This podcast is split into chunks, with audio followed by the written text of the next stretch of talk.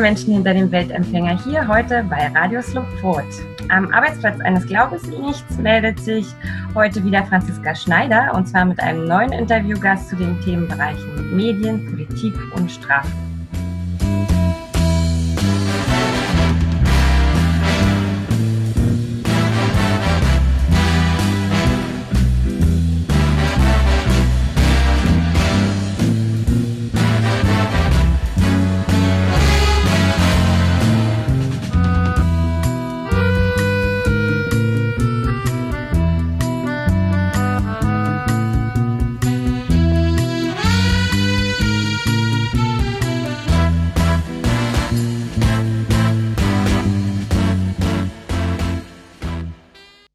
Und nach einer längeren Interviewpause geht es heute weiter mit einem ganz anderen Thema.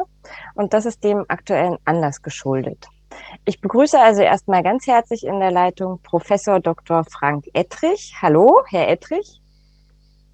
Hallo. Herr Ettrich ist seit 2005 Professor und Lehrstuhlinhaber für Strukturanalyse moderner Gesellschaften und zwar an der Staatswissenschaftlichen, Staatswissenschaftlichen Fakultät der Universität Erfurt. Von 2009 bis 2012 war er auch Direktor der Willy Brandt School of Public Policy an der Universität Erfurt und sogar bis 2018 noch deren stellvertretender Direktor. Angefangen hat seine wissenschaftliche Ausbildung allerdings in der DDR, die er mit einem Diplom in Soziologie und Philosophie ähm, abschloss und dann noch eine Promotion und wurde dann 1990 ähm, im Fach Soziologie an der Humboldt-Universität Berlin habilitiert. Soweit erstmal zu der wissenschaftlichen Laufbahn. Heute soll es aber nicht um die wissenschaftlichen Reliquien aus der DDR gehen, was wir ja in den letzten drei Interviews gemacht haben, sondern es soll eher versucht werden, das momentan alles dominierende Thema in den Medien, Ukraine, Russland, NATO-Konflikt besser zu verstehen. Und dabei legen wir Wert darauf, dass es weniger um Meinungen und Bewertungen geht, sondern eher um eine Analyse und auch Faktensammlung und vielleicht ein äh, geschichtlicher Verlauf, um alles ein bisschen besser einordnen zu können. Und warum ist jetzt Herr Ettrich dafür prädestiniert? Also Herr Ettrich hat während seiner wissenschaftlichen Laufbahn unzählige Male war er in Russland, hat dort Vorlesungen gehalten, hat dort gelebt und ähm, soweit ich weiß, hat er sich äh, stets auch für die Verständigung, Verständigung zwischen dem Westen und Russland eingesetzt. Ja, und zudem ist Herr Ettrich, damit möchte ich gleich beginnen, im wissenschaftlichen Beirat des Osteuropa-Vereins der deutschen Wirtschaft. Herr Ettrich, also erstens, was ist der Osteuropa-Verein der deutschen Wirtschaft? Und zweitens, wozu brauchen die einen wissenschaftlichen Beirat? Also der Osteuropa-Verein ist die im Grunde genommen äh, Vereinigung der Unternehmen, ja, äh, freiwillig beigetreten, die in Osteuropa tätig sind oder waren. So. Äh, das sind viele in Deutschland. Und ähm, der Osteuropa-Verein ist im Grunde genommen etwas, was äh, Ostrecht, äh, Kontakte, eine gewisse Art von Lobbying und natürlich Informationen über die unterschiedlichen Standorte so ein bisschen zusammenträgt. So, und wird immer aus der Mitte wird ein Vorsitzender gewählt oder eine Vorsitzende. Und ähm, da gab es halt mal einen, der war der Meinung, also wir sollten das ein kleines bisschen mit wissenschaftlicher Kompetenz begleiten. Das war der Hintergrund für die Gründung dieses wissenschaftlichen Beirates. Sehr viel gemacht haben wir nicht, also ich zumindest nicht in dem Zusammenhang, aber man hat einen sehr guten Überblick darüber, äh, wie diversifiziert die Aktivitäten in Osteuropa sind. Ja, und das äh, Osteuropa, das reicht also, ich im Grunde genommen von Zentralasien bis, äh, äh, bis natürlich nach Polen oder Ungarn, also Mittelosteuropa eigentlich. Ja, und ähm, ich habe das immer als sehr angenehm empfunden, weil man einen anderen Blick auf die Prozesse bekommt, primär nicht nur politisch, sondern wie das äh, wirtschaftlich eben abläuft. Also ein vielleicht unpolitisches Beispiel. Nehmen wir Russland in dem Zusammenhang, wir könnten auch ein anderes Land nehmen. Äh, Im Laufe dieser nunmehr 30 Jahre die äh, da die Sowjetunion nicht mehr existiert, ja, äh, hat die deutsche Backmaschinenbauindustrie die gesamte äh, Industrie, äh, sogenannten äh, Backfabriken in Russland ausgestattet. Über 17.000 mit neuen Maschinen und ähnlichem. Also über solche Dinge wird man informiert. Das ist ja nicht ganz unwichtig in dem Zusammenhang. Ja. Mhm. Also äh, es ist im Grunde genommen eine, eine Vereinigung, eine freiwillige Vereinigung der besonders in dieser Region engagierten Unternehmen. Ja. Und die tauschen sich aus, um quasi. Die tauschen sich aus, die hören Vorträge, die äh, sehen sich Angebote an.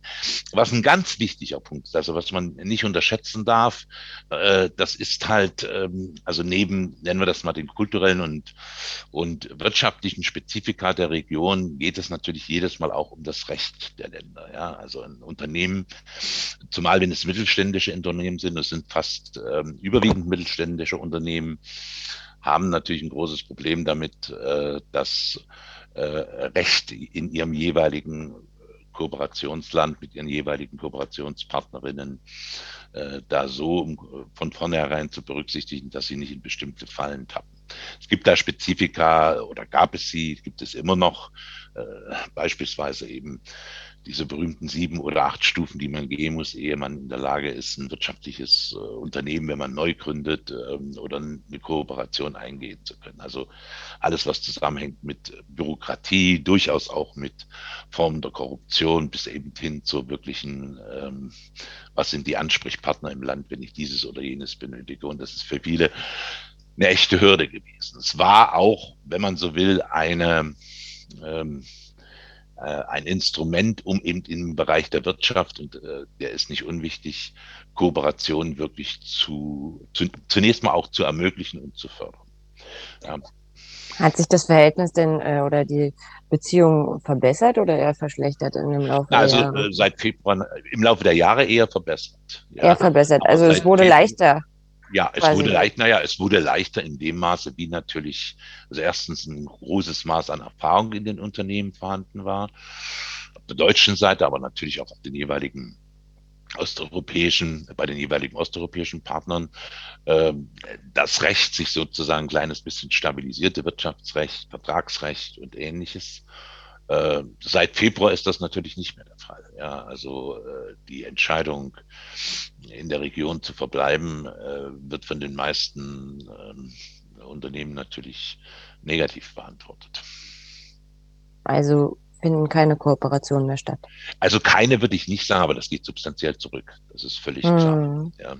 Also insofern ist das natürlich auch ein Epochenbruch in dem Sinne, ähm, als die, ich würde fast sagen, wenn man an bestimmte, nennen wir das mal, Theoreme der Marktwirtschaft denkt, äh, dass bestimmte Prämissen, beispielsweise, was sind wirklich ähm, gute und gewinnbringende Geschäftsbeziehungen, dass das natürlich kaum noch eine Rolle spielt. Es geht eher um die politischen äh, Dimensionen, die diese und vor allen Dingen natürlich um das Problem äh, der Sanktionen in dem Zusammenhang, die viele Unternehmen auch fürchten, beziehungsweise denen sie de facto unterliegen wie die deutschen äh, Sanktionen gegen Russland. Potenziell.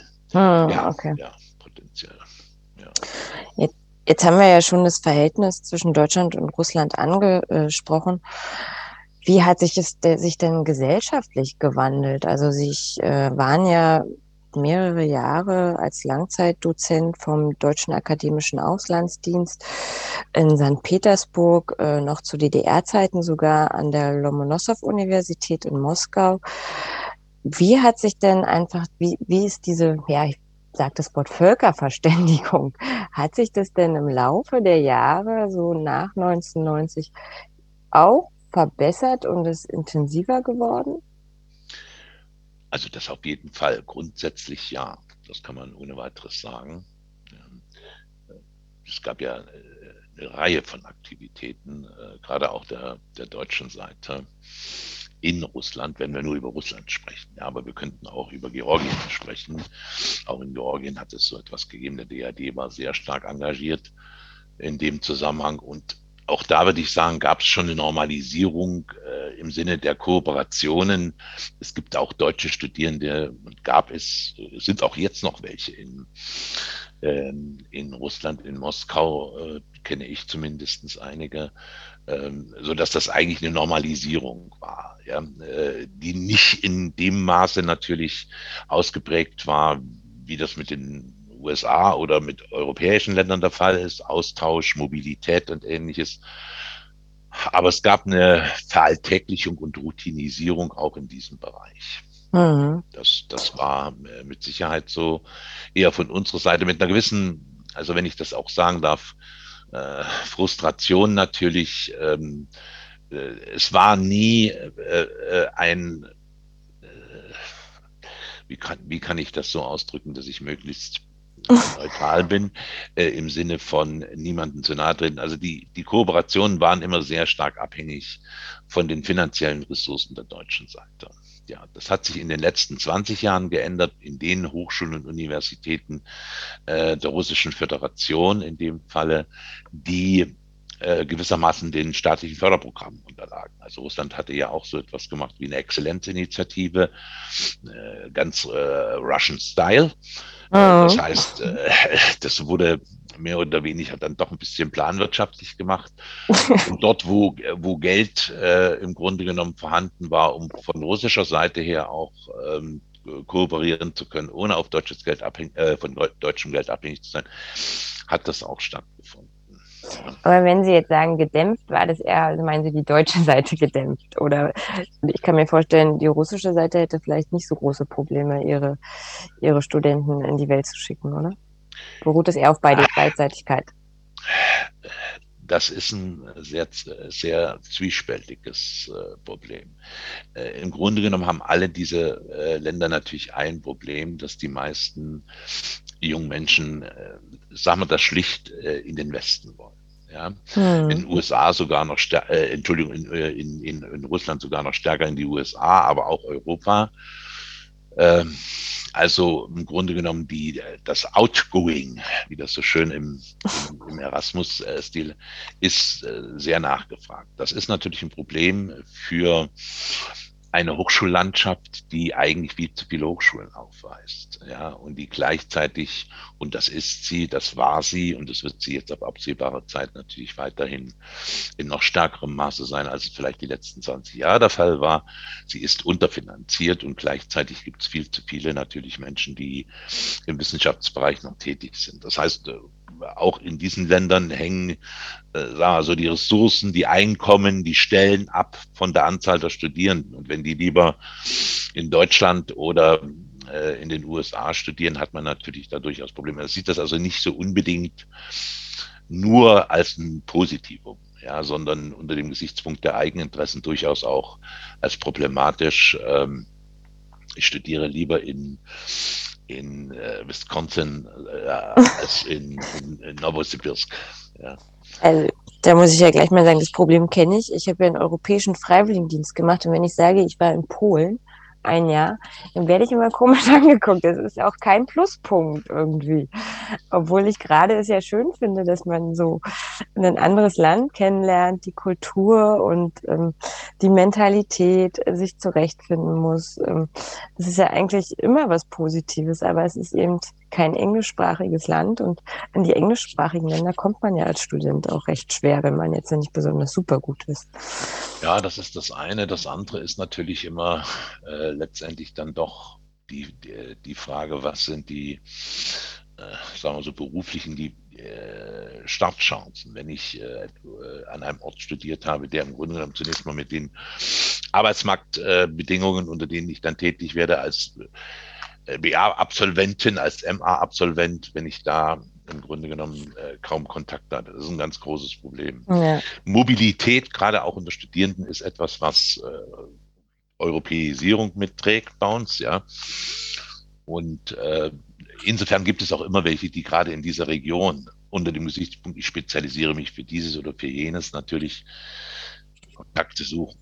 Ja, eigentlich ist es heute auch eine Selbstverständlichkeit. Und ich würde sagen, ähm, es ist natürlich in unseren Ländern eine größere äh, Selbstverständlichkeit als in den osteuropäischen, aber auch dort ist das etwas, was sehr nachgefragt, angestrebt und gewollt ist, gerade von den jungen Leuten. Also wir haben in dem Bereich haben wir schon so etwas wie eine, eine Globalisierung.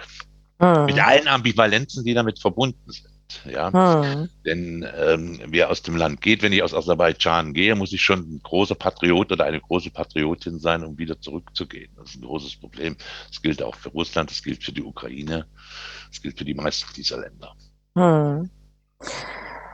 Kommen wir jetzt aber nochmal zum eigentlichen oder zum, vom universitären Feld weg. Also Sie haben dort gelebt, Sie haben Erfahrungen gesammelt was mich immer bei der Medienberichterstattung gerade stört, ist, dass ich vorher gar nichts über das Verhältnis zwischen Russland und der Ukraine gewusst habe. Also, dass ich quasi ähm, immer von pro-westlich Kiew höre und pro-russisch russisch Donbass. Und ähm, mir fehlt irgendwie so die Einordnung, was ist jetzt eigentlich pro-westlich Kiew und äh, woraus besteht die Ukraine. Ich würde mich einfach mal so über eine gesellschaftliche Einordnung der Ukraine und das Verhältnis der Ukraine zu Russland interessieren. Das ist ein abendfüllendes Thema. ein paar Stichworte, die natürlich holzschnittartig sind ähm, und die äh, nicht unbedingt, also man muss äh, gerade in der gegenwärtigen Situation, wir haben, wir haben einen Angriffskrieg Russlands auf die Ukraine, wir haben äh, sozusagen eine Kriegssituation mit vielen Toten, auch auf beiden Seiten, ja, also äh, aber in der Ukraine wesentlich mehr äh, Zivilisten. Äh, insofern muss man da sehr vorsichtig sein. Aber die Ukraine ist ein Land oder das Land sozusagen dieser postsowjetischen, postsozialistischen Staaten auf dem Territorium der ehemaligen Sowjetunion, das eben äh, immer multiethnisch, könnte man äh, sagen, mhm. strukturiert war. Das hat etwas mit der Geschichte zu tun. Müssen wir jetzt sehr weit in die Geschichte gehen. ähm, ich würde eher, wenn Sie ähm, sozusagen pro-westlich und pro-östlich, würde ich eher sagen, bis zu diesem Krieg war die Situation, wir haben die Westukraine, äh, das sind Territorien, die zu Österreich, die zu Polen gehörten und die äh, traditionellerweise immer pro-westlich orientiert sind. Das hat viele Wurzeln, ja. Also unter anderem äh, die religiösen Wurzeln, ja, die, die unitarische Kirche ist sehr stark, ähm, aber natürlich eben auch die historischen, die historischen äh, Wurzeln, die in diesen Regionen nach wie vor wesentlich präsenter sind, als das vielleicht bei uns äh, der Fall. Und dann, dann haben sie den Donbass oder die Ostukraine, die ähm, zum einen natürlich dominant russischsprachig war und ist, äh, soweit man das gegenwärtig noch beurteilen kann. Äh, ich würde nicht sagen unbedingt eine pro-russische Orientierung, sondern das sollte man sowieso zunächst einmal unterstellen, die Bevölkerung der Ukraine wie die Russlands ist nicht in dem Maße äh, politisch mobilisiert, äh, wie wir das vielleicht für uns äh, annehmen, obwohl ich da auch meine Zweifel hätte und ich will da auch nicht einen drastischen Unterschied machen. Aber die Menschen sind primär äh, sozusagen mit der Organisation des Alltages beschäftigt, mhm. wesentlich apolitischer. Das hat etwas zu tun, dass äh, der Übergang äh, sozusagen zum Postkommunismus nicht ein Übergang zu Demokratie und Marktwirtschaft war, sondern für die meisten zunächst einmal äh, zu einer Konsumgesellschaft und dann äh, zu den Herausforderungen, die mit ihrer Qualifikation, mit ihren äh, beruflichen äh, bisherigen Erfahrungen natürlich in den Arbeitsmärkten verbunden waren. Und politisch ist, äh, das muss man sich ganz klar sagen, und das ist vielleicht der Kontrast zur gegenwärtigen Debatte bei uns. Politisch äh, gibt es immer natürlich ähm, Teile der Bevölkerung, die jungen Leute, soziale und politische Bewegungen, die viel, viel stärker an solchen Fragen orientiert sind als der große Teil der Bevölkerung. So, Kiew selber gilt immer als das Zentrum, also als das, was eigentlich das Zünglein an der Waage ist, weil es den Ausgleich herbeiführen soll. Ja, und, äh, oder herbeiführen kann als Hauptstadt. Und ähm, ob das noch der Fall ist, ähm, das würde ich jetzt offen lassen, ganz einfach, weil die Informationen, zumindest die, die ich oder über die ich verfüge und auf die ich zurückgreifen kann, äh, zum gegenwärtigen Zeitpunkt nur eines ermöglichen, nämlich zu sagen, dass es natürlich, also dieser russische Angriffskrieg auf die Ukraine hat etwas gebracht, was äh, im August 91, da wurde die äh, Ukraine gewissermaßen nicht souverän, das war sie da schon ein Jahr, hat es schon vorher, ein Jahr vorher dazu erklärt, sondern ein unabhängiger Staat äh, wurde.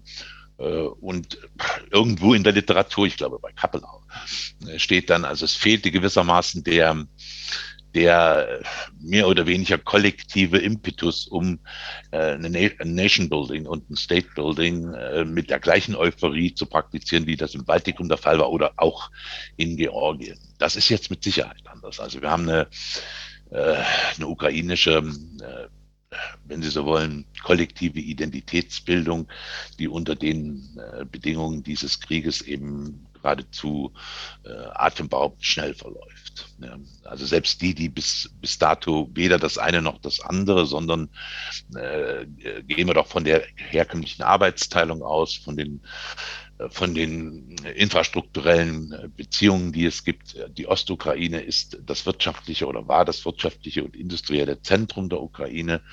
Rüstungsindustrie, Maschinenbau, äh, der, der, der ganze, wenn Sie so wollen, Bereich der klassischen sowjetischen Schwerindustrie war dort ähm, äh, äh, angesiedelt und ist auch natürlich noch angesiedelt und war insofern natürlich, fast hätte ich jetzt gesagt, quasi natürlich, Sie können auch sagen, durch die historische Entwicklung natürlich wesentlich stärker an Russland äh, orientiert, als das für die Westukraine gilt. Mm.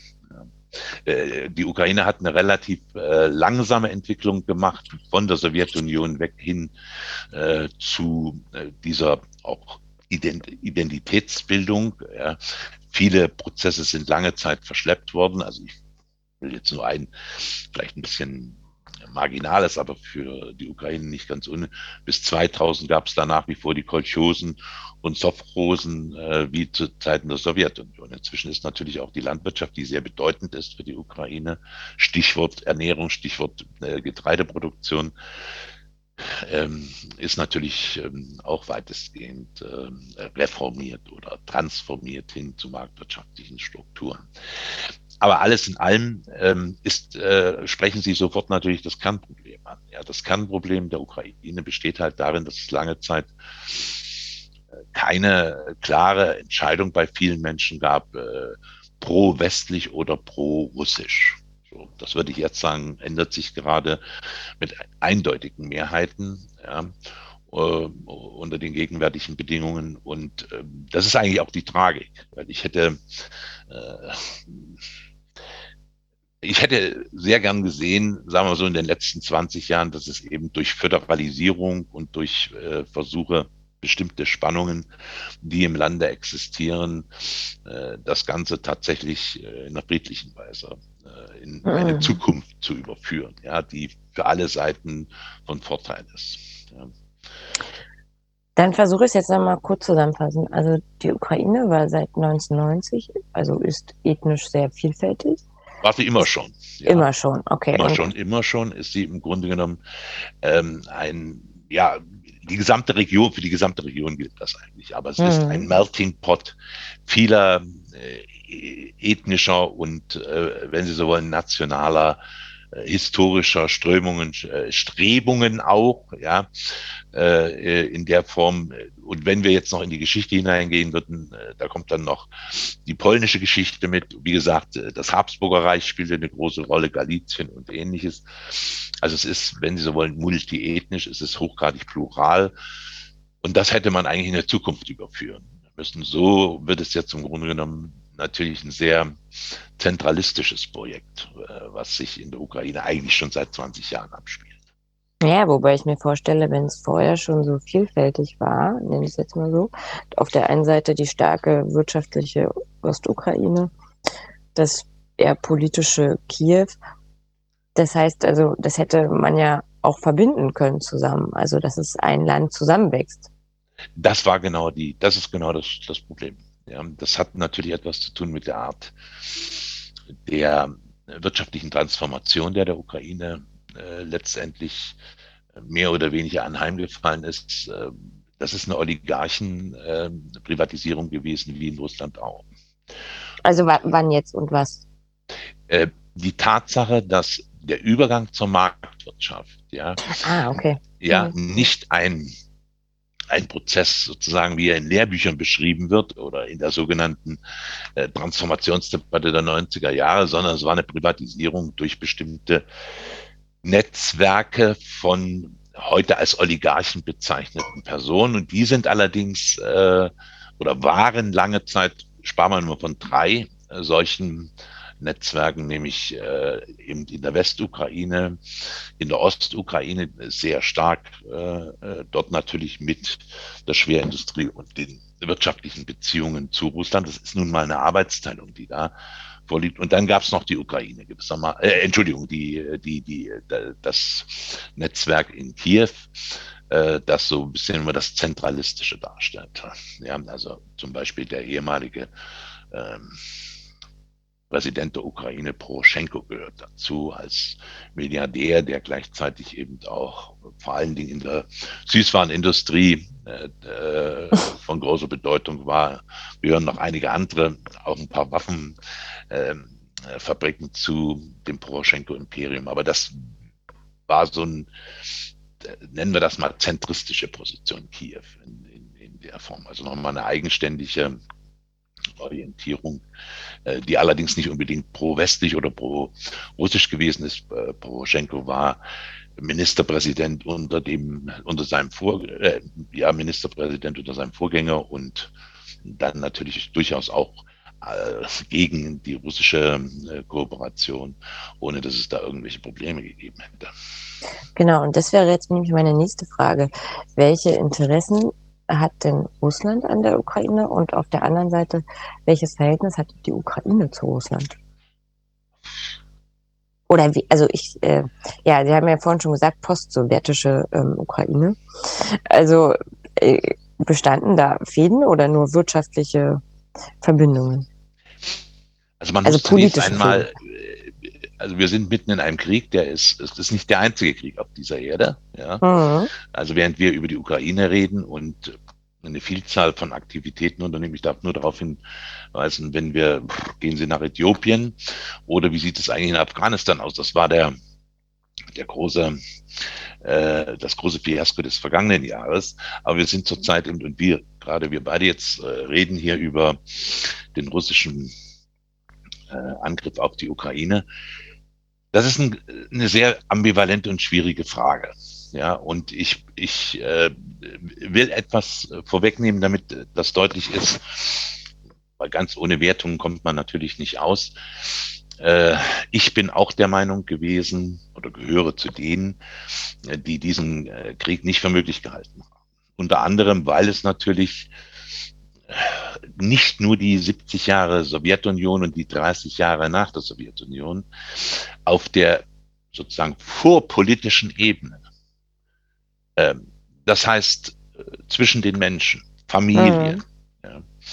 Ja. Äh, aber natürlich auch äh, durchaus auf der Ebene, nennen wir das jetzt mal wirtschaftlicher und sonstiger gesellschaftlicher Kontakte, eine wesentlich dichter äh, strukturierte Region ist, sowohl der Bereich Russland, Ukraine als auch Ukraine und äh, kann man vielleicht noch mit erwähnen, natürlich auch Weißrussland, Belarus, offen, äh, äh, äh, als wir das annehmen. Also wir haben da eine völlig äh, falsche Vorstellung, weil wir die Ukraine reduzieren auf ihre politische Elite, so wie, wie wir Russland zum gegenwärtigen Zeitpunkt ebenfalls äh, ein bisschen der Tendenz nach äh, reduzieren auf ihre politische Elite oder sogar auf den äh, sicherlich äh, wichtigsten Akteur in diesem äh, Kontext, nämlich auf den äh, sozusagen Präsidenten Putin. Ja. Die Bevölkerungen sind viel, viel stärker vernetzt oder waren es zumindest. Und es spielen sich auf der Ebene wahnsinnige Dramen auch ab, äh, weil plötzlich Familien, und das ist immer noch ein ganz anderes Familienverständnis, als es vielleicht bei uns mit der sogenannten Klein- oder Kernfamilie verbunden ist, plötzlich sich entscheiden müssen, ja, pro-russisch, pro-ukrainisch. Mhm. Und die Entscheidung auf jeden Fall äh, dann immer zu Zerwürfnissen und Abbruch von Kontakten führt.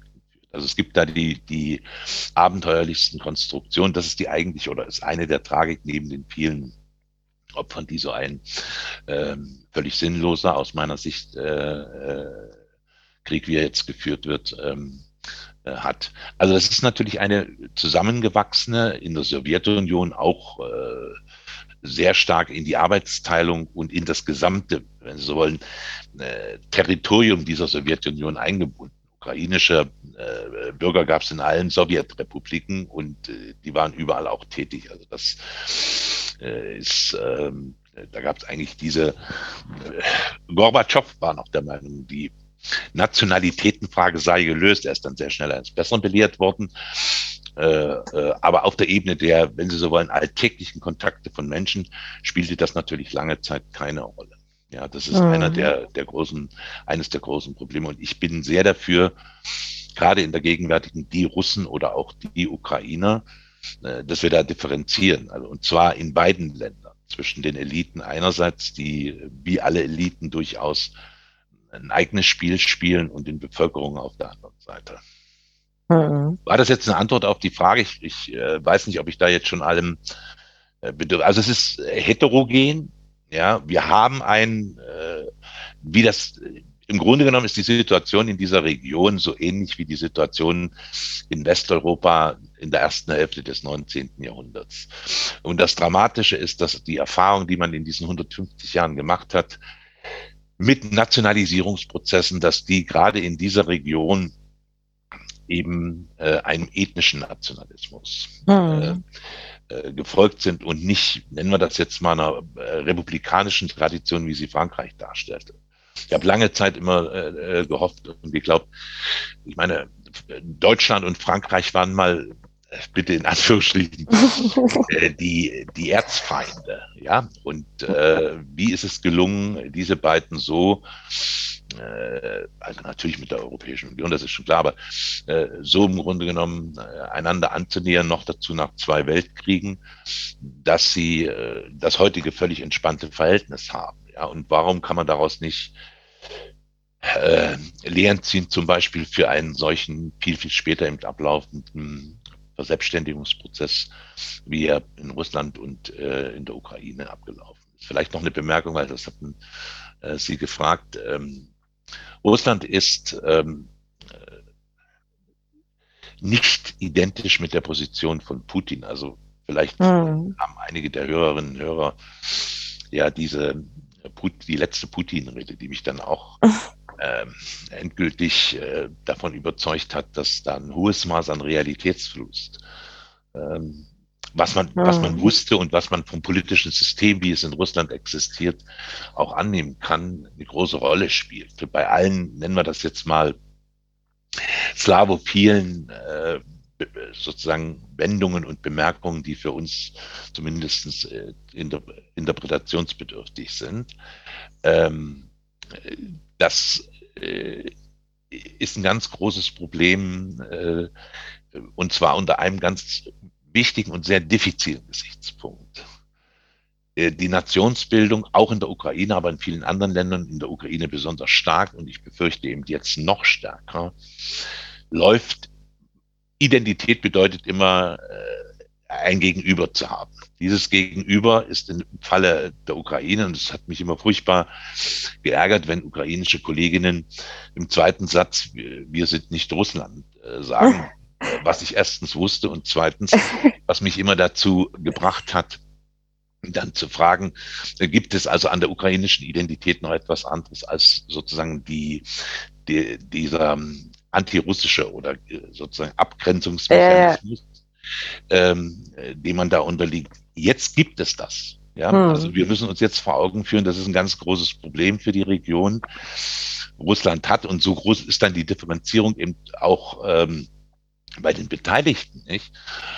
Russland hat die Ukraine überfallen und natürlich läuft es dann Russen äh, versus äh, Ukrainer. Eine hm. verhängnisvolle, eine völlig falsche äh, äh, Gegenüberstellung, die aber, wie ich die Situation definiere, so handle ich halt, ja. Und das wird ein großes Problem. Ist es immer schon gewesen, ja.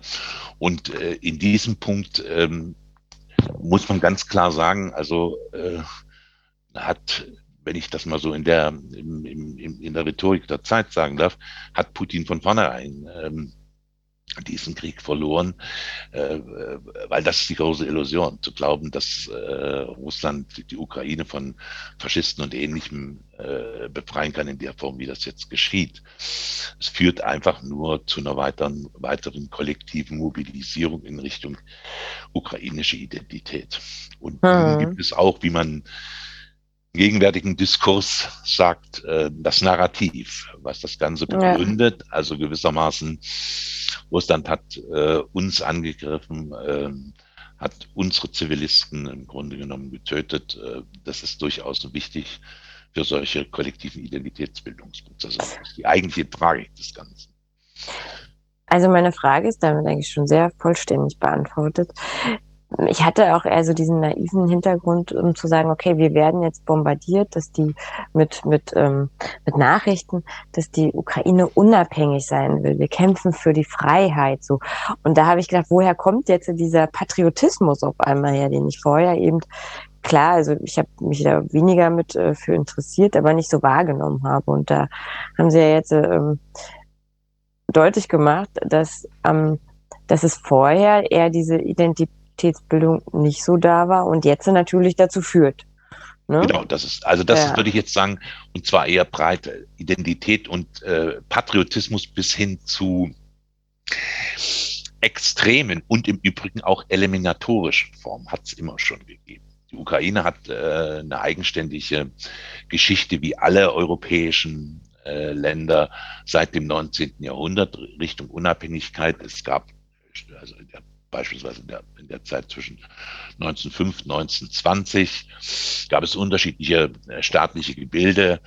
Wir haben eine gemeinsame Geschichte Ukraine als ähm, ja, ein schöner Titel eines, eines, eines Buches als Bloodland des Zweiten Weltkrieges, Deutsche in der Ukraine, die auch noch einmal zu einer Spaltung geführt hat zwischen äh, sozusagen äh, Anhängern, Anhängern äh, der des Nationalsozialismus einerseits und dann natürlich äh, äh, denen, die auf der Seite der Sowjetunion gekämpft haben. Also es gibt eine, eine eigene Geschichte. Es gibt den berühmten Holodomor. Das ist äh, sozusagen. Das was?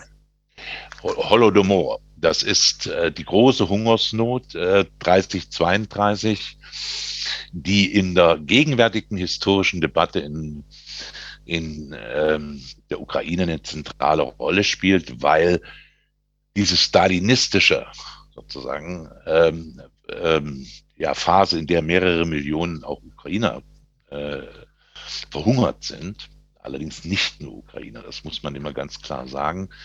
Die Ukraine ist äh, nur eben das zweitgrößte Land ja, ähm, der Republik gewesen in der Sowjetunion und dadurch gibt es natürlich auch wesentlich mehr Tote. Äh, mehr Tote als äh, in anderen Bereichen. Generell hat der Stalinismus ja, müssen wir jetzt nicht äh, damit anfangen, äh, bei allen, auch bei den Russen selbst, ganz erhebliche Opfer verlangt. Und die Umdeutung dieses ähm, stalinistischen äh, letztendlich äh, Ereignisses in ein russisches, das ist ein ganz äh, schwieriges und problematisches Thema Gegenwart. Dann kommen wir doch mal jetzt zur neueren Geschichte.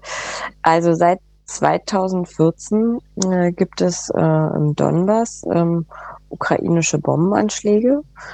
13.000 13 Todesfälle ähm, habe ich gelesen in acht, in acht Jahren. Frau Merkel hat äh, zwei Minsker Vereinbarungen gemacht. Warum hat man es nicht geschafft, seit 2014 ähm, auf politischen Verhandlungsbasis mit den Minsker Abkommen diese Region oder diese, hm, ja, diese beiden Regionen miteinander zu vereinen. Was ist A, schiefgelaufen? Waren die Vereinbarungen falsch? Oder an wem hat es gelegen? Und warum hat man eigentlich gar nicht so über die Todesfälle gehört? Die stellen sehr diffizile Fragen. Okay. Gegenwärtigen Situation, äh, das muss man ganz klar sagen. Meine erste und ganz ehrliche Antwort wäre, das frage ich mich allerdings auch. Äh, und ich kann da auch nicht äh, sozusagen eine Antwort geben, die ohne Relativierung auskommt. Die wichtigsten Akteure in den Minsker Vereinbarungen, also unter anderem unser Bundespräsident Steinmeier, haben selbst diese aus meiner Sicht völlig richtige Politik und völlig richtigen politischen Versuche relativiert und heute im, im, im Zeichen dieses Krieges als, ähm, als Fehler angesehen. Das ist aus meiner Sicht, also ich kann es nicht ganz nachvollziehen, weil wenn Politik äh, nicht mit dem berühmten Kompromiss und dem Versuch des Kompromisses arbeitet, dann brauchen wir sie wenigstens äh, bei solch diffizilen Fragen, wie wir sie äh, eben gerade mit, mit dem Verhältnis zwischen Russland und der Ukraine haben, brauchen wir sie eigentlich gar nicht. Also ich halte die Steinmeier-Formel, die immer noch äh, sozusagen halte ich nach wie vor für ein wichtiges Instrument, ist auch lange Zeit eben ähm, äh, ähm, als eine mögliche Variante des, äh, der Pazifizierung dieser Region angesehen wird. So. Äh, das heißt Anerkennung, wenn man so will, äh, des, des Status quo bei gleichzeitiger definitiver Absicherung der äh, territorialen Integrität äh, der Ukraine. Dass das nicht geklappt hat, also da müssten wir jetzt wirklich in, in äh, in das Verhalten beider Seiten, würde ich auf beide Seiten zurückführen. Beide Seiten haben im Grunde genommen die in Minsk unter äh, französischer, deutscher, anderer sozusagen äh, Schirmherrschaft äh, vereinbarten Schritte zu einer Pazifizierung haben sie torpediert. So, und sie haben ein, eine Variante angeführt, das war natürlich äh, die Tatsache, dass ähm, eben von ukrainischer Seite gerade diese äh, beiden Verselbstständigungen, die es im Donbass gibt, die sogenannten Volksrepubliken, äh, dass dort ähm, äh, Grunde genommen eigentlich ja schon ein Krieg seit äh, 2014 geführt wird. Ja, ein interner Krieg.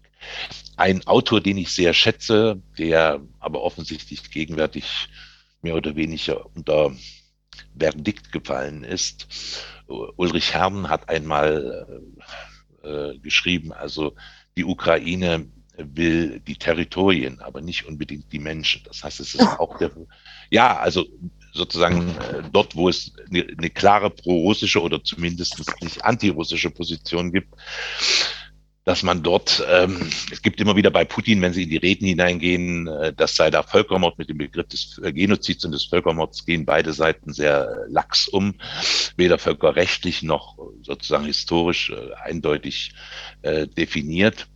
Also torpediert worden ist es von beiden Seiten. Das ist die Tragik des Ganzen. Das kann man ganz klar und muss man ganz klar sagen. Hm. Aber wenn Politik schon nicht mehr verhandeln kann und der Krieg oder eine kriegerische Auseinandersetzung schon 2014 waren, warum flammt es dann jetzt so extrem auf? Ähm, wieder eine Frage, die ich nicht wirklich äh, beantworten kann. Es, es gibt eine Steigerung des Ganzen. Es gibt auch eine Steigerung der Aggressivität Russlands. Also ich habe, glaube ich, schon gesagt, dass ich selber es nicht für möglich gehalten habe, ja. aber bis zum 24. Februar, äh, dass ein Krieg in dem Ausmaße, wie wir ihn jetzt erleben, äh, stattfinden. Trotzdem muss man natürlich zunächst mal sagen, äh, wir haben den Georgienkrieg, äh, wir haben die Krim-Annexion, da könnte man immer darüber reden. Beim Georgienkrieg äh, gibt es vorliegende internationale sozusagen Berichte, die Aggression ist ursprünglich, zumindest als militärische, dann ausgegangen vom damaligen georgischen Präsidenten Shevardnadze. Äh, Entschuldigung, nicht Shevardnadze, Saakashvili. Ja.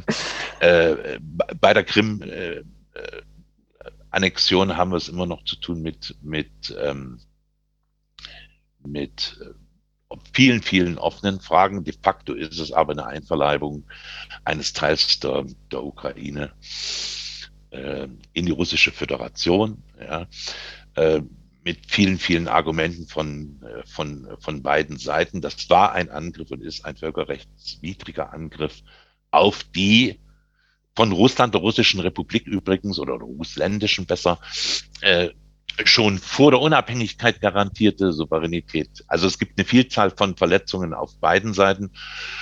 Und es gibt jetzt aus meiner Sicht diesen völlig irrationalen, eigentlich kann man sagen, ich scheue mich immer ein bisschen solche Begriffe, so wenn diesen wahnsinnigen Schritt, äh, den Russland da äh, gegangen ist, ganz einfach deshalb, weil man, das ist jetzt rein spekulativ, mhm. rein spekulativ davon ausgegangen ist, dass die Erfolge etwa in Syrien oder auch äh, die Versuche, Bergkarabach äh, relativ schnell unter Kontrolle zu bringen, dass ein schneller und äh, kurzer sozusagen Interventionsschritt bestimmte Probleme zu lösen gestattet.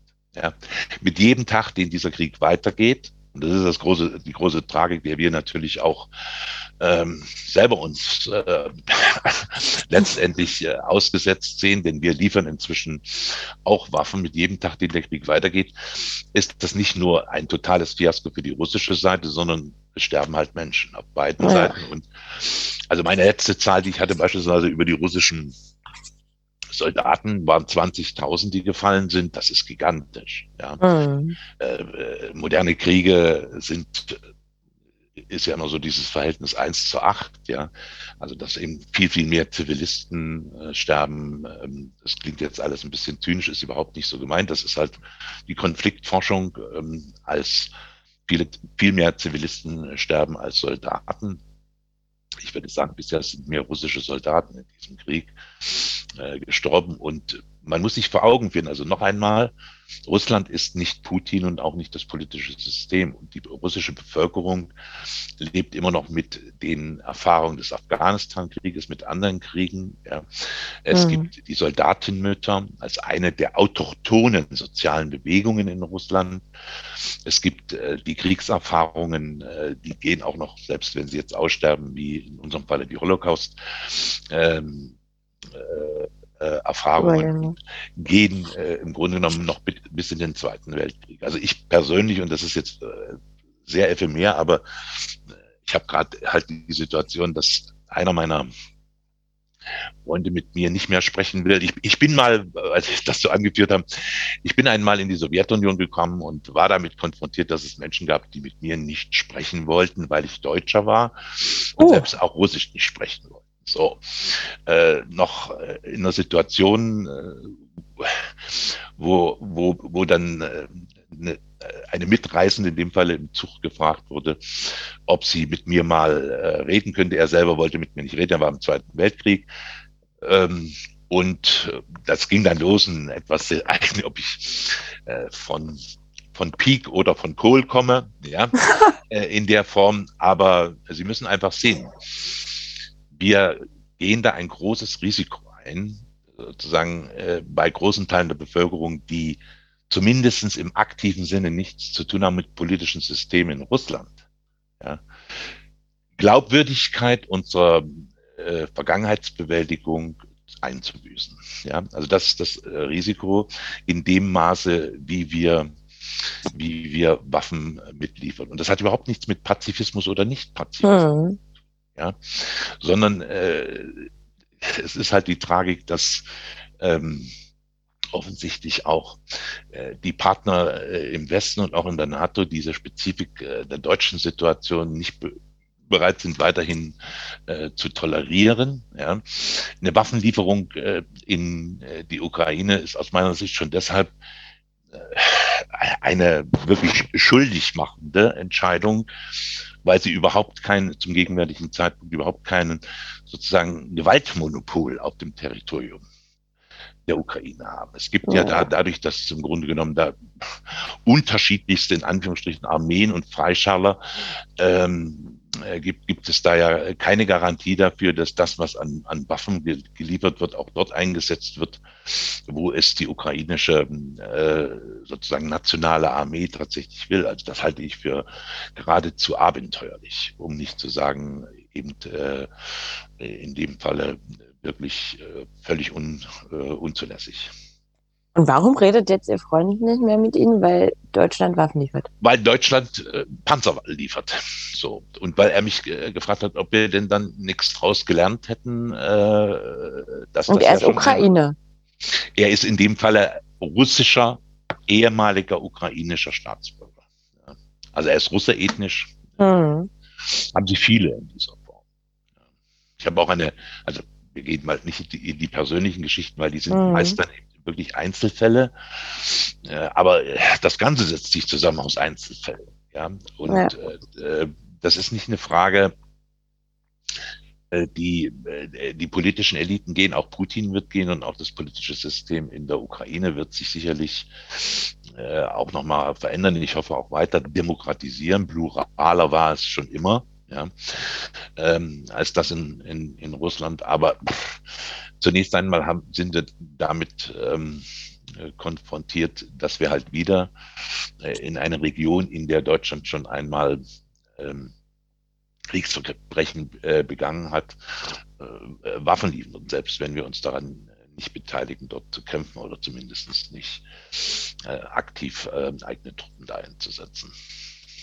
Jetzt würde ich gleich mal anknüpfen. Was ist denn dann 1990 schiefgelaufen, als man die Chance hatte, quasi den, ich nenne es jetzt mal Ostblock, ähm, zu verbinden mit dem Westen? Ja, schiefgelaufen, das ist immer. Okay, nicht schiefgelaufen, aber ich habe halt. Ja, ich, hab, so ich gedacht. verstehe die Frage. ja. ja. Ich meine, wir, wir diskutieren, wir diskutieren äh, seit längerem das Problem, was Russland immer als äh, ein oder den Hauptgrund für äh, sein äh, im Grunde genommen natürlich immer sehr militant aggressives äh, Verhalten anführt, nämlich die NATO-Osterweiterung. Ja. ja. Äh, das ist der Punkt. Äh, da könnten wir jetzt wieder in eine Diskussion einsteigen. Ähm, ich glaube nicht, dass äh, das sehr weit führen würde. Wir sind in, in der Situation mit einem mit einer nach wie vor zumindest militärisch großen Macht konfrontiert zu sein, die das als Aggressionen in der Gestalt ihrer politischen Elite wahrnimmt. So. Und so leid es mir tut, um da ein bisschen mit soziologischem Kauderwelsch zu kommen, das bedeutet natürlich, und wir haben das an den Reden von äh, von Putin beobachten können, ja, dass äh, das im Grunde genommen zum Ausgangspunkt des Handelns gemacht ja, also äh, man, man zingelt uns ein. Also Russland ist ein imperialer Raum. Äh, ich meine, da gibt es eine Vielzahl von territorialen Problemen, die nach wie vor bestehen. Das Politikverständnis in Russland ist immer noch eins des 19. Jahrhunderts, Großmacht und äh, Machtstreben. Da gibt es eine Vielzahl von Faktoren, über die wir uns verständigen können, dass sie atavistisch oder anachronistisch sind. Aber sie sind erstmal da. So. Und unter dem Gesichtspunkt, wenn ich nochmal Ihre Formulierung aufgreifen äh, darf, was ist schiefgelaufen? Schiefgelaufen ist, dass man auf diesen Punkt nicht, ähm, nicht aus meiner Sicht adäquat reagiert hat. Ja, also mhm. es geht mhm. nicht, äh, um es, um es anders zu sagen, also mit, mit einer Formulierung, die von einem amerikanischen Politikwissenschaftler, der wirklich äh, aus meiner Sicht eine große äh, Osteuropa- und Russland-Kompetenz äh, aufweist und aufwies. Äh, Ken Jowett, äh, die NATO ist nicht imperialistisch. Ja? So, sieht, so wird das immer äh, von der russischen Seite her gesehen, die selber natürlich diese imperialistische oder imperiale Perspektive auf ihre äh, territoriale und politische Umwelt hat, sondern absolutistisch. Ja, und das heißt, äh, es ist uns nicht gelungen, lassen Sie mich das sehr allgemein sagen, weil es, ansonsten wird es besserwisserisch und ich habe keine, ich habe kein besseres Wissen.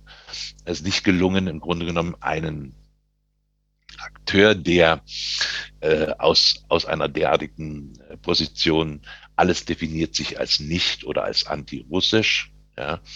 Äh, wer sind denn wir? wir? Was ist Russland?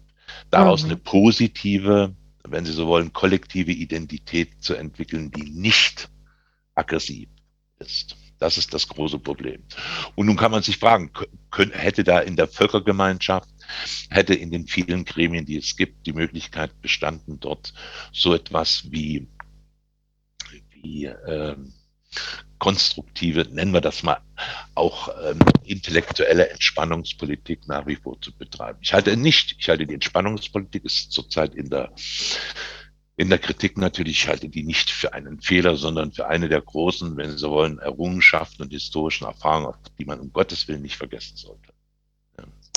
Aber was passierte denn konkret bei der Auflösung des Warschauer Paktes 91? Also der, der, der Warschauer Pakt ist nochmal was anderes. Also ah, okay. Re reden wir über das Militärbündnis. Das Militärbündnis, das ist das große Problem. Ähm, Gorbatschow äh, hat immer darauf hingewiesen, äh, er kann nicht sagen, dass im Grunde genommen die Erweiterung der NATO äh, abgesprochen worden ist. Natürlich gab es äh, Formulierungen in der Form, die sind auch sehr schön dokumentiert und zusammengetragen worden von ähm, Sicherheitsforschern und äh, Politikwissenschaftlerinnen. Aber er, er, er, er hat auf jeden Fall nicht darüber sprechen können, ganz einfach deshalb, weil er der zentrale Akteur seitens der Sowjetunion in dem Falle war, ganz einfach deshalb, weil ja der Warschauer Pakt noch existierte. Ja? Also die Sowjetunion ist aufgelöst worden, indem die äh, Parteivorsitzenden, ja, die, die Sekretäre der Kommunistischen Partei der Sowjetunion, äh, da gab es mit Ausnahme von Russland in jeder der Sowjetrepubliken dann eben einen sich darüber oder und dann schon Staatspräsidenten. Im Falle von Belarus äh, war es der Minister, äh, war es der Parlamentspräsident, sich in der Nähe von Minsk getroffen haben, gesagt haben, so, wir lösen das jetzt auf. Wir werden jetzt also sozusagen 15 souveräne mhm. Staaten und äh, werden damit alle Präsidenten. Das ist natürlich durchaus äh, immer etwas attraktiver. Eine klare Linie in der Form gab es nur äh, bei den drei baltischen Republiken, die immer schon natürlich diese Tendenz viel, viel stärker hatten als alle anderen. So, insofern war das und bis eben zu diesem gegenwärtigen Zeitpunkt war das ein Vergleichsweise wenn man sich vor Augen führt, wie ist ähm, das Habsburger Reich ähm, im Grunde genommen, wie ist das äh, Osmanische Reich, ähm, wie ist auch das deutsche imperiale Reich, wie sind die im Grunde genommen in Kriegen ähm, letztendlich auseinandergefallen, war äh, das Ende der Sowjetunion. Ein ähm, verblüffend äh, gewaltarmes, nicht gewaltloses, aber gewaltarmes äh, geopolitisches und letztendlich weltpolitisches äh, Ereignis äh, bis zu dem gegenwärtigen Krieg. Denn ich würde selbst äh, die, die Annexion der Krim und ich würde auch den Georgienkrieg, würde ich da noch einmal sozusagen interpretieren wollen. Und natürlich Tschetschenien ist auch noch so ein großes Problem. Das sind ja die Konflikte, die man in dem Zusammenhang immer mit anführen muss. Also wenn man das äh, vor Augen hat, dann kann man durchaus sagen, war das eine Gewalt, gewaltarme Auflösung eines äh, imperialen Zentrums und seiner, seiner Peripherie. Ja. Allerdings ist es jetzt leider so, weil Sie sagten, wie war das, 90, ja, also 91 Auflösung der Sowjetunion. Und ich sehe, ohne damit jetzt orakeln zu wollen, aber ich sehe natürlich diesen gegenwärtigen russischen Aggressionsakt äh, als äh, das eigentliche Ende dieser Auflösung äh, der Sowjetunion. Also es sind jetzt 30 Jahre, das ist ein bisschen mehr als eine Generation und es wäre schöner gewesen, es, äh, die 90er wären fortgesetzt worden, ist aber eben der Fall, ist nicht der Fall, ja. Was bedeutet, die 90er wären fortgesetzt geworden, so dass jeder Staat sich, also von Das ist im Grunde genommen tatsächlich so eine, wir haben lange Zeit, müssen Sie sehen, wir haben ja lange Zeit, das, weil Sie mein, mein, mein Aufenthalt in St. Petersburg ansprachen, das war ja Teil des Versuches, auch auf wissenschaftlicher und akademischer Seite so etwas wie eine gute langfristige Nachbarschaft mit Russland zu entwickeln, von dem klar war, dass es nicht äh, in die EU äh, aufgenommen werden kann und aufgenommen wird. Also sozusagen Peacebuilding auf allen Ebenen und da spielt Kultur auch immer eine große Rolle. Das hat sich eigentlich seit 2010, würde ich sagen, in dem Maße wie die russische Administration natürlich unter, unter, äh, unter Putin äh, angefangen hat, im Grunde genommen diese konstruktive Kooperation als äh, irrelevant oder in zunehmendem Maße nicht umsetzbar einzuschätzen und sich anders orientiert hat. Ja, also seit 2010 würde ich eine substanzielle Verschlechterung, äh, letztendlich auch eine Stagnation in diesen äh, Versuchen sehen, aus persönlicher Erfahrung das, was ich da erleben konnte. Äh, alles andere, 14 war dann natürlich nochmal ein ganz wichtiger Schritt und wie gesagt, jetzt, das ist äh, sicherlich der leider blutige und tragische Höhepunkt des Ganzen. Aber dann würden Sie jetzt auch nicht sagen, dass zum Beispiel die Bombardierung ähm, 1999 von äh, auf Serbien quasi jetzt die Retourkutsche ist von russischer Seite. Also ich äh, weiß nicht. Das nein, ich, also um ganz klar zu sein, der, äh, äh, die, der Balkankrieg war ein Krieg. Es gab ja auch die äh, Situation, und es war ein Krieg mit äh, westlicher Intervention, aber ich würde beide Seiten äh, oder beide Sachen sehr genau auseinanderhalten. Okay. Also, äh, wie gesagt, Kosovo und ähnliches sind äh, auch noch nicht aufgearbeitet. Gibt es natürlich auch eine kontroverse Debatte. Ähm, nach solchen Geschichten ist man immer sehr viel klüger. Es war äh, sozusagen ein äh, ethnischer Säuberungsakt im Gange. Äh, da kann man nicht zusehen in der Form.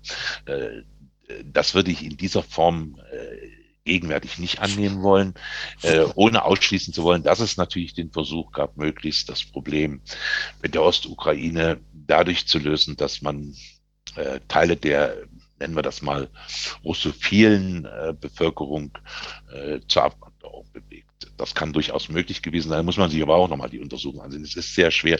Also dieser Krieg ist von all diesen, äh, diesen Ereignissen, die wir haben, die an zunehmendem Maße Medien Ereignisse auch sind, auch von der ukrainischen Krise, äh, äh, ukrainischen Seite vor allen Dingen als Medienereignis äh, inszeniert werden, aber ist natürlich sehr stark äh, durch das Problem, was sind nun wirklich äh, Fake News und was hm. ist wirklich äh, der Fall. Und so zynisch das möglicherweise, das gilt von den Opfern, das gilt aber natürlich auch von der konkreten Täterstruktur angesichts der Tatsache, dass man da ein diversif diversifiziertes äh, äh, Feld von Gewaltakteuren hat, ja, äh, kann man und, und gleichzeitig nicht selber beobachten kann, kann man sehr schwer äh, wirklich etwas sagen, was über mögliche Vermutungen oder das muss geklärt werden hinausgeht. Also jedenfalls in der Situation eines, nennen wir das mal so, äh, normalen Universitätstieres, das ansonsten äh, Studierende im relativ friedlichen Deutschland äh, unterrichten muss. Also ich habe ja äh, im Geschichtsunterricht gelernt, dass der Kalte Krieg ähm, friedlich beigelegt wurde und gerade habe ich medial auch das Gefühl, ich weiß nicht, wie es äh, bei, zu Zeiten des Kalten Krieges war, aber für mich kommt es jetzt so sehr nach Frontenbildung aus oder sieht es sehr nach Frontenbildung aus.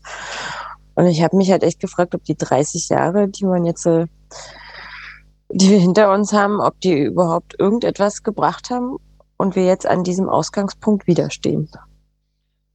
Also in der Dramatik, wie das sicherlich einmal in den 50er, 60er, möglicherweise äh, auch 70er Jahren bis hin zur äh, sogenannten Politik der friedlichen Koexistenz der Fall war, würde ich das äh, gegenwärtig noch nicht sehen. Ich mhm. bin auch, äh, insofern schneiden Sie wieder einen diffizilen Punkt an, ich bin auch ein bisschen, sagen wir mal so, irritiert und letztendlich auch persönlich verunsichert über die Tatsache, in welcher Weise also medial äh, dieses nun einmal ähm, entsetzliche und äh, furchtbare Ereignis äh, thematisiert wird, äh, mit welchen Bildern und vor allen Dingen natürlich auch mit welchen äh, Slogans in, in, in dem Zusammenhang, äh, von denen ich nur sagen könnte, also das habe ich in meiner bewussten politischen und dann auch beruflichen Karriere deshalb nicht erlebt, weil äh, die Zeit äh, der 70er, 80er Jahre war eine eben wirklich mit Bindestrich meinetwegen Zeit der Entspannung. Und dazu gehörte auch die Rhetorik.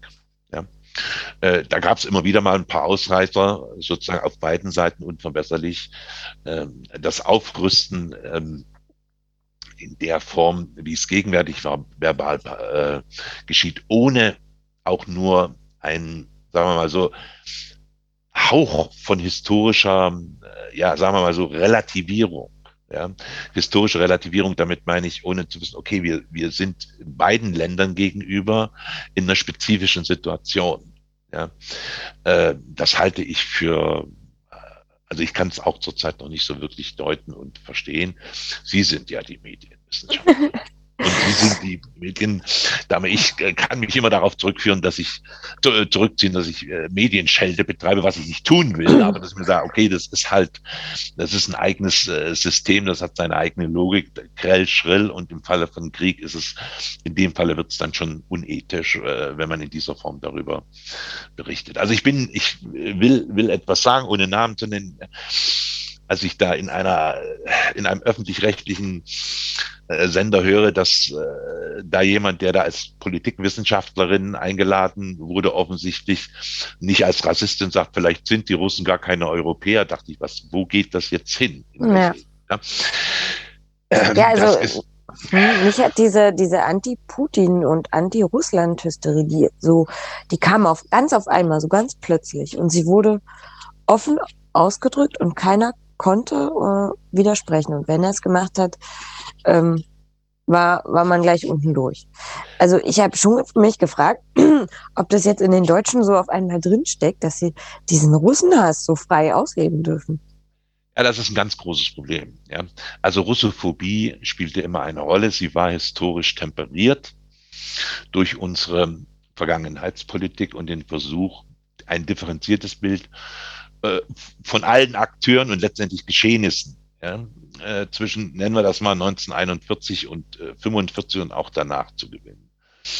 Äh, es gibt sicherlich gegenwärtig in der Enthemmung in dem Sinne, dass es nicht unbedingt sehr viel historisches Hintergrundwissen gibt auf der einen Seite und auf der anderen Seite natürlich äh, diese Art des Umganges mit dem Aggressor, und das ist nun leider äh, Russland, äh, und das russische System ist, wenn Sie so wollen, ein patrimoniales System, das läuft auf eine Einzelperson äh, hinaus. Und wenn diese Einzelperson nicht in irgendeiner Weise äh, sagen wir so, durch Information oder durch ähnliches abgehalten wird von wahnsinnigen Schritten, dann eben zu so etwas kommt, wie wir es gegenwärtig haben. Ja, also ich, ich, ich habe meine Fehlprognose über einen möglichen russischen Aggressionsschritt immer darauf zurückgeführt, lange Zeit war ja überhaupt nichts zu hören. Was ist nun wirklich die Sicht, ja, die auch Wladimir Putin äh, äh von der Situation hat? ja, äh, bis eben zu dieser Rede und zu diesen äh,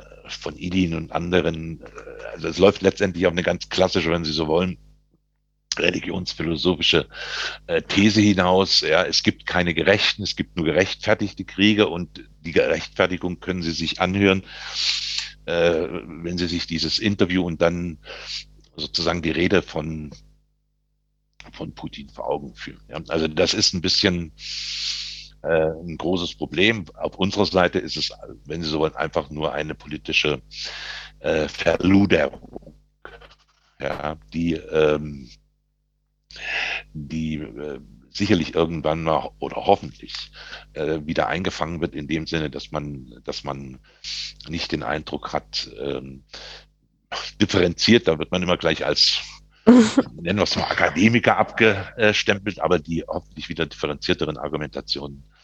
Ähm, wir, wir haben Medien, da, wenn ich die Bilder sehe, dann denke ich immer an äh, die vielen äh, Bildbände, die ich mir angesehen habe über, die, über den Stürmer. Das muss ich Ihnen sagen. Ja. ja. Also äh, sozusagen die bewusste, äh, äh, im Grunde genommen auch äh, äh nicht nur karikierende, sondern eliminatorisch karikierende Form des Umgangs mit, mit, mit äh, Personen und natürlich, äh, dann haben sie diese äh, furchtbare Identifikation Putin, Russland, die Russen. Genau. Und ich will noch einmal sagen, das Wichtigste in dem Zusammenhang, um wieder differenzierter zu sein, Putin ist nicht Russland und die russische Bevölkerung ist sicherlich viel, viel stärker apolitisch und mit anderen Problemen beschäftigt, als äh, das bei uns der Fall ist ähm, und kann auf keinen Fall sozusagen äh, verantwortlich gemacht werden äh, für das politische System, was man in, in, in Russland findet. Ja. Kann man denn auf der anderen Seite sagen, Zelensky ist nicht die Ukraine? Na, das kann man auf jeden Fall sagen. Also mhm. das muss man auch sagen, weil, äh, um ganz ehrlich zu sein, äh, das ist natürlich auch ein Medienereignis, aber die Ukraine und vor allen Dingen die ukrainischen Eliten, ja, und das sind nicht nur die politischen, sind mit Sicherheit nicht, ja, äh, der ukrainische Präsident. Ja, mhm. Der gegenwärtige ukrainische Präsident, der mit über 70 Prozent der Stimmen gewählt wurde, nachdem alle anderen im Grunde genommen von der Bevölkerung ja nicht unbedingt als äh, präsidiabel angesehen wurden. Das kann man mit Sicherheit sagen. Wobei der Vergleich Zelensky und äh, Putin ausgeschlossen sein muss. Das muss man ganz klar sagen. Äh, Wie der Vergleich? äh, im Sinne von, äh, das sind jetzt nicht zwei Akteure, die ähnlich äh, ah, okay. äh, agieren. Putin ist in dem Falle derjenige, der Ja gesagt haben muss und Ja gesagt hat zu einer Aggression, einem im Grunde genommen souveränen Staat gegenüber, mit dem es Probleme gibt, die man aber zuvor nie so dokumentiert hat, dass es für sowohl wohlwollende als auch gewissermaßen an objektiven Fakten orientierte Dritte, wie beispielsweise die westlichen Bevölkerungen und Öffentlichkeiten, transparent wurde, was passiert denn nun eigentlich in der Ost Ostukraine? Was läuft da tatsächlich ab? Ja. Wer und welche äh, konkreten Konflikte gibt es in dem Zusammenhang? Also ich, ich, ich ähm, hm. Habe immer gesucht nach möglichst überzeugenden und äh, nachvollziehbaren Sachverhalten. Man kommt dann nicht sehr viel äh, weiter, weil äh, Fake News ist Fake News.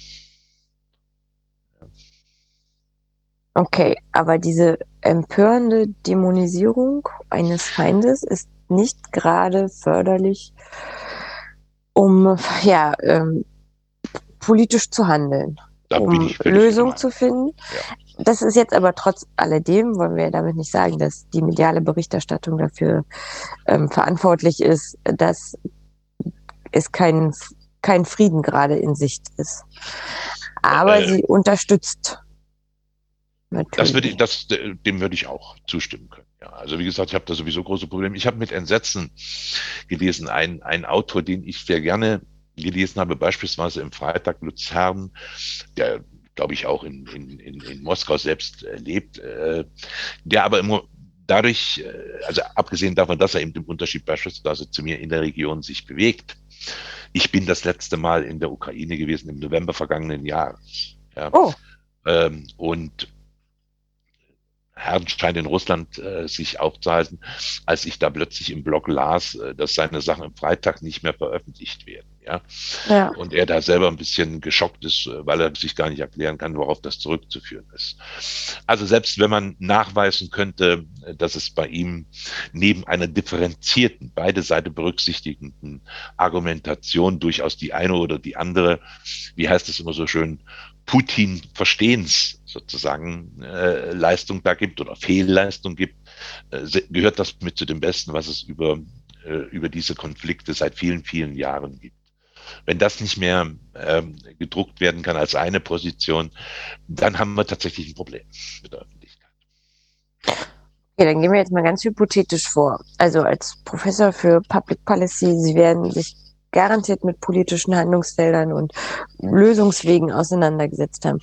Was wäre denn jetzt äh, abschließend der, die ersten Schritte, die man machen könnte, um einmal den Krieg möglichst oder die Auseinandersetzung möglichst schnell zu äh, beizulegen und auf der anderen Seite aber vielleicht in dieser ganzen ähm, osteuropäischen Region äh, etwas Ruhe reinzubringen.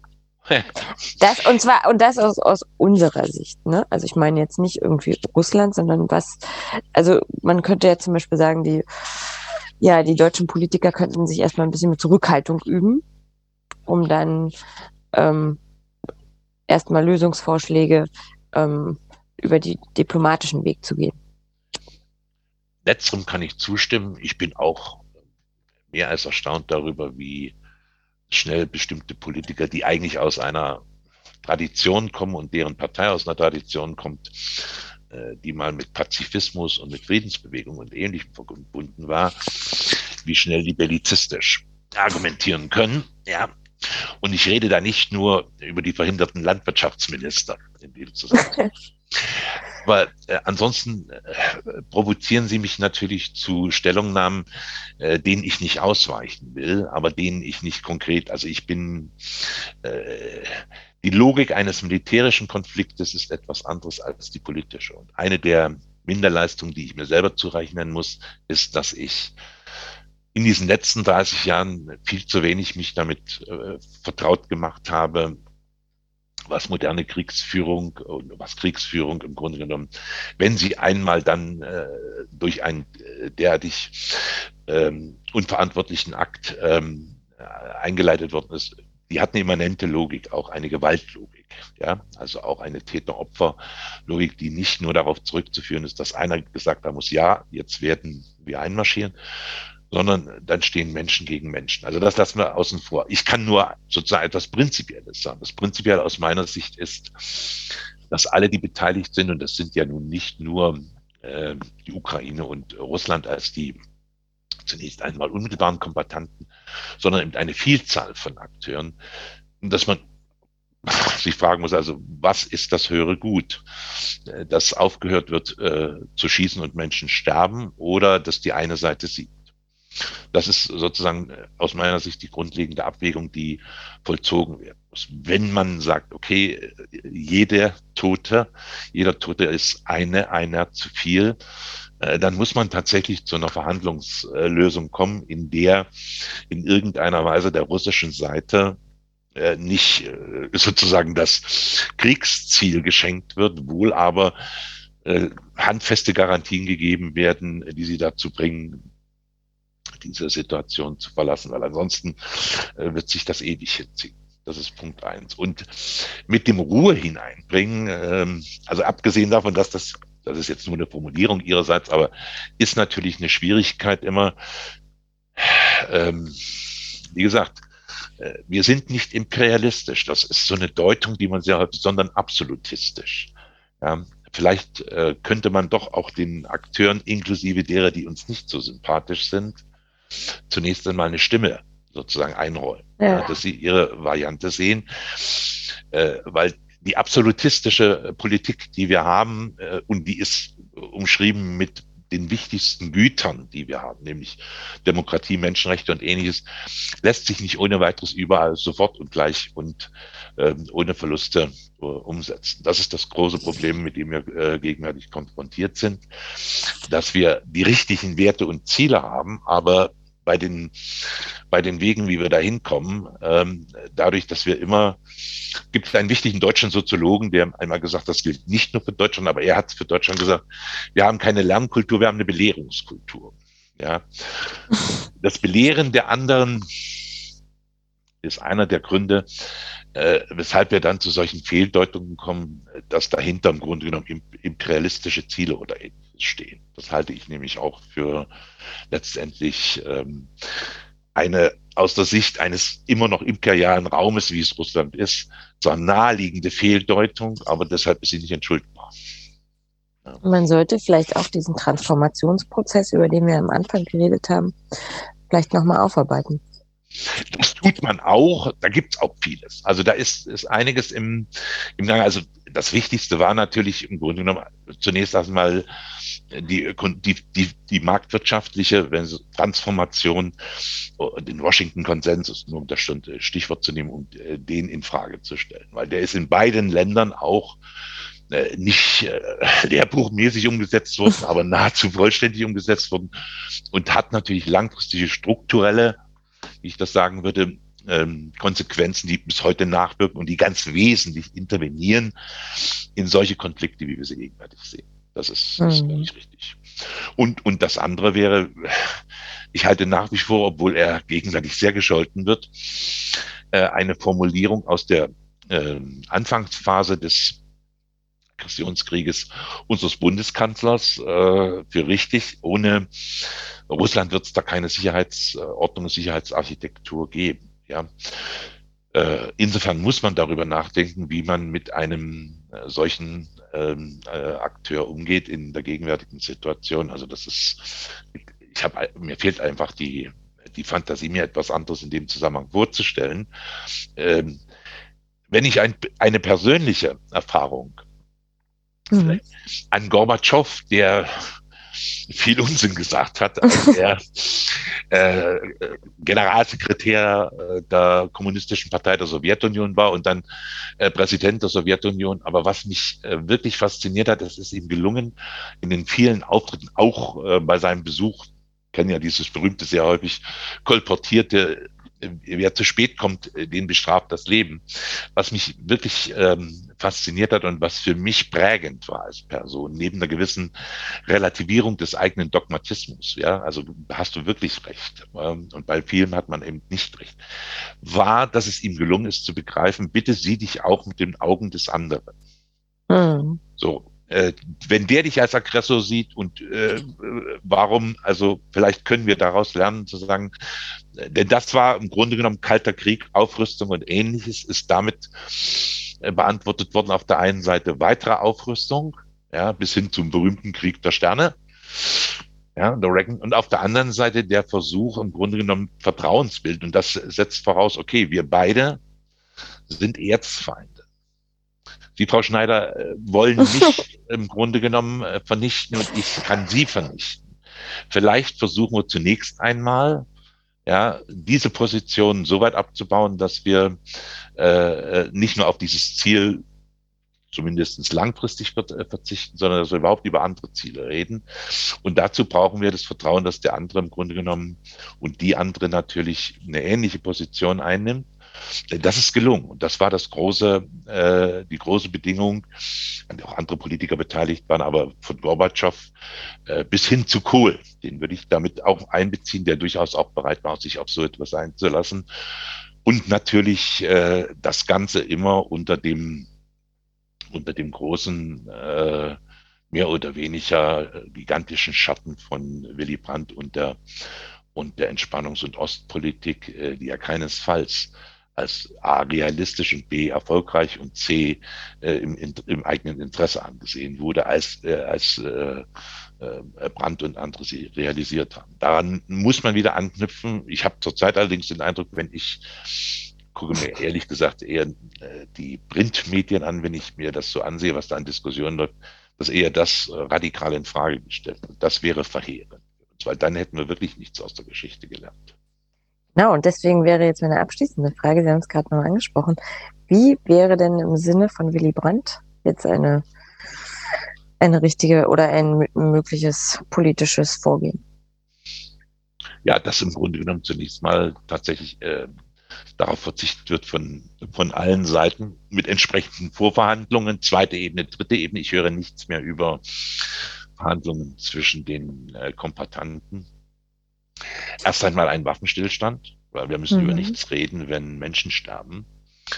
Äh, und zweitens dann natürlich versucht wird, tatsächlich zu einer, zu einer Verhandlungsbasis zu kommen, die, äh, ich kann es mir fast gar nicht anders vorstellen, obwohl ich, meine, wir sind jetzt in, in, in, im öffentlichen Raum, die durchaus wieder anknüpft an bestimmte Erörterungen, äh, die mit den Minsk-Abkommen das ist das Einzige, was ich sehe. Das klingt alles nach einem sehr langen und schwierigen Weg. Äh, Frau Schneider, Sie, das ist jetzt das Schlimmste, was, deshalb muss ich da noch mal kurz, sonst hätte ich jetzt mhm. gesagt, äh, ich war der Meinung, 8. und 9. Mai, wenn es bis dahin wenigstens gelungen wäre, einen Waffenstillstand her, herbeizuführen, das war das ist sozusagen äh, für die Russen und in der Region, für die, die mit dem Zweiten Weltkrieg, also dem großen Vaterländischen Krieg etwas anfangen können, der Dien Barbieri, der Tag des Sieges, dass das nicht der Fall ist, äh, hat mich wirklich in eine tiefe, sagen wir, auch äh, psychische Krise gestürzt, weil ich davon ausgehen muss, äh, die russische Seite ist nun im Grunde genommen äh, dort, wo sie genau nicht äh, sein kann, weil sie das nicht, äh, weil ihr das nicht gelingt, äh, sozusagen so einem Stellungskrieg führen zu müssen, auf Teufel komm raus. Ja, und das heißt nur Brutalisierung und weitere Eskalation der Gewalt. Äh, äh, einer der Gründe, weshalb ich der Meinung war, Russland ist nicht in der Lage, so einen Krieg zu führen, war eben, dass es letztendlich der Schwächere ja, in dieser, in dieser Auseinandersetzung ist, wenn man sich vor Augen führt, was ja der bisherige Verlauf durchaus auch belegt, dass die Ukraine mit einem hohen Maß auch militärischer auch Waffensolidarität äh, durchaus in der Lage ist, ihre ansonsten natürlich problematische, aber glücklicherweise äh, militärische Schwäche in eine Stärke umzuwandeln. Ja, also das aber dann muss ich da auch nochmal anknüpfen, weil Sie ja vorhin gesagt haben, wir beide stehen im Krieg. So einfach ist es ja nicht, weil wir hätten ja immer noch die Universität hinter uns. Und genauso sehe ich das ähm, auch im Vergleich Russland-Ukraine. Ähm, wir hören die Meinung aus Washington, wir hören die Meinung von der NATO. Ja. Wenn die beiden sich an einen Tisch setzen würden, dann würde ich auch quasi denken, okay, vielleicht lässt sich da was machen. Aber solange die ganze Welt mitredet oder zumindest der westliche Teil, ja. der eben nochmal ihre eigenen Interessen mit reinbringt, die wirtschaftlichen, die Energiesachen, dann ist es natürlich ähm, nochmal schwieriger. Dann sind es nämlich nicht nur zwei Verhandlungspartner. Also Sie wollen da sehr diplomatisch und wir müssen das nicht vertiefen. Da haben Sie natürlich völlig recht. Ja. Also es, äh, es sind nicht nur die beiden äh, auf den ersten und nur auf den ersten Blick kriegsführenden Parteien, sondern alle, die an dem Krieg beteiligt sind. Das sind wir jetzt auch. Dazu gehört die NATO, dazu gehören die Vereinigten Staaten von Amerika, dazu gehört die Europäische Union, dazu gehören aber auch die anderen Regionen der Welt. Also Sie müssen einfach sehen, das wird natürlich auch beobachtet. Äh, ich weiß nicht, wie man ähm, in, in, in der arabischen Welt ähm, diesen Konflikt sieht und auch den Umgang damit. Äh, wie man in Afghanistan beispielsweise unsere Flüchtlingspolitik äh, betrachtet, äh, nach dem Jahr 2021 und dem Fiasko dort. Das sind alles Konflikte, die, wenn wir sie nicht mit berücksichtigen, in absehbare Zeit ganz erhebliche Probleme mit sich bringen werden. Da haben Sie völlig recht. Ja, also es wäre dann nochmal ein eigenes Thema in dem Zusammenhang. Es ist zwar jetzt alles kein schönes Ende, Herr Ettrich, aber wir danken Ihnen trotzdem sehr, dass Sie sich die Zeit für dieses Interview genommen haben, dass Sie so intensiv ähm, uns versucht haben, die Lage zu erklären. Ähm, auch ausgewogen, wie ich finde. Möchten Sie noch etwas sagen? Weil ich das also gerade ich will so höre. nur eines sagen, ganz kurz. Ja. Ich äh, gebe mir Mühe, äh, na, eigenes Bild davon zu entwickeln, ob ich sie wirklich erklären kann. Das muss ich relativieren. Das ist nicht Feigheit oder sozusagen Verweigerung eines Standpunktes, sondern die Tatsache, dass ähm, die Situation so, kommt wieder so ein Fremdwort, aber so komplex ist, dass man immer, immer, und das ist nicht, äh, wie gesagt, äh, politische wenn Sie so wollen, Relativierung, dass man immer damit aus, davon ausgehen muss, dass man sich irrt. Ja, das ist ein ganz, ganz wichtiger Punkt. Ähm, ich beobachte es tatsächlich 30 Jahre und ich äh, habe für alle Beteiligten in dem Falle, nennen wir das mal Nationen, ja, ein hohes Maß an Sympathie. Das ist eine wunderbare Kultur, die da vorgebracht worden ist im Laufe von vielen Hunderten von Jahren äh, und äh, sehe mit Entsetzen, äh, wie das Ganze zerschlagen wird für äh,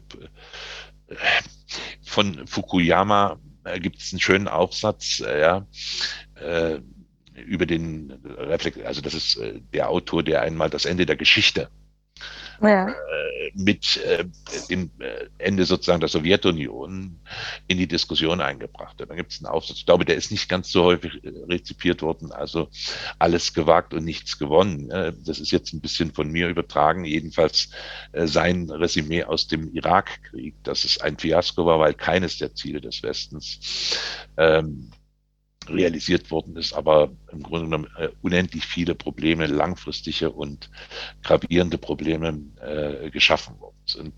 Ähm, also den sollte man äh, sozusagen im Sinne der Parallelisierung von bestimmten Entscheidungen, die wir gegenwärtig gerade treffen, vielleicht doch nochmal zur Kenntnis nehmen.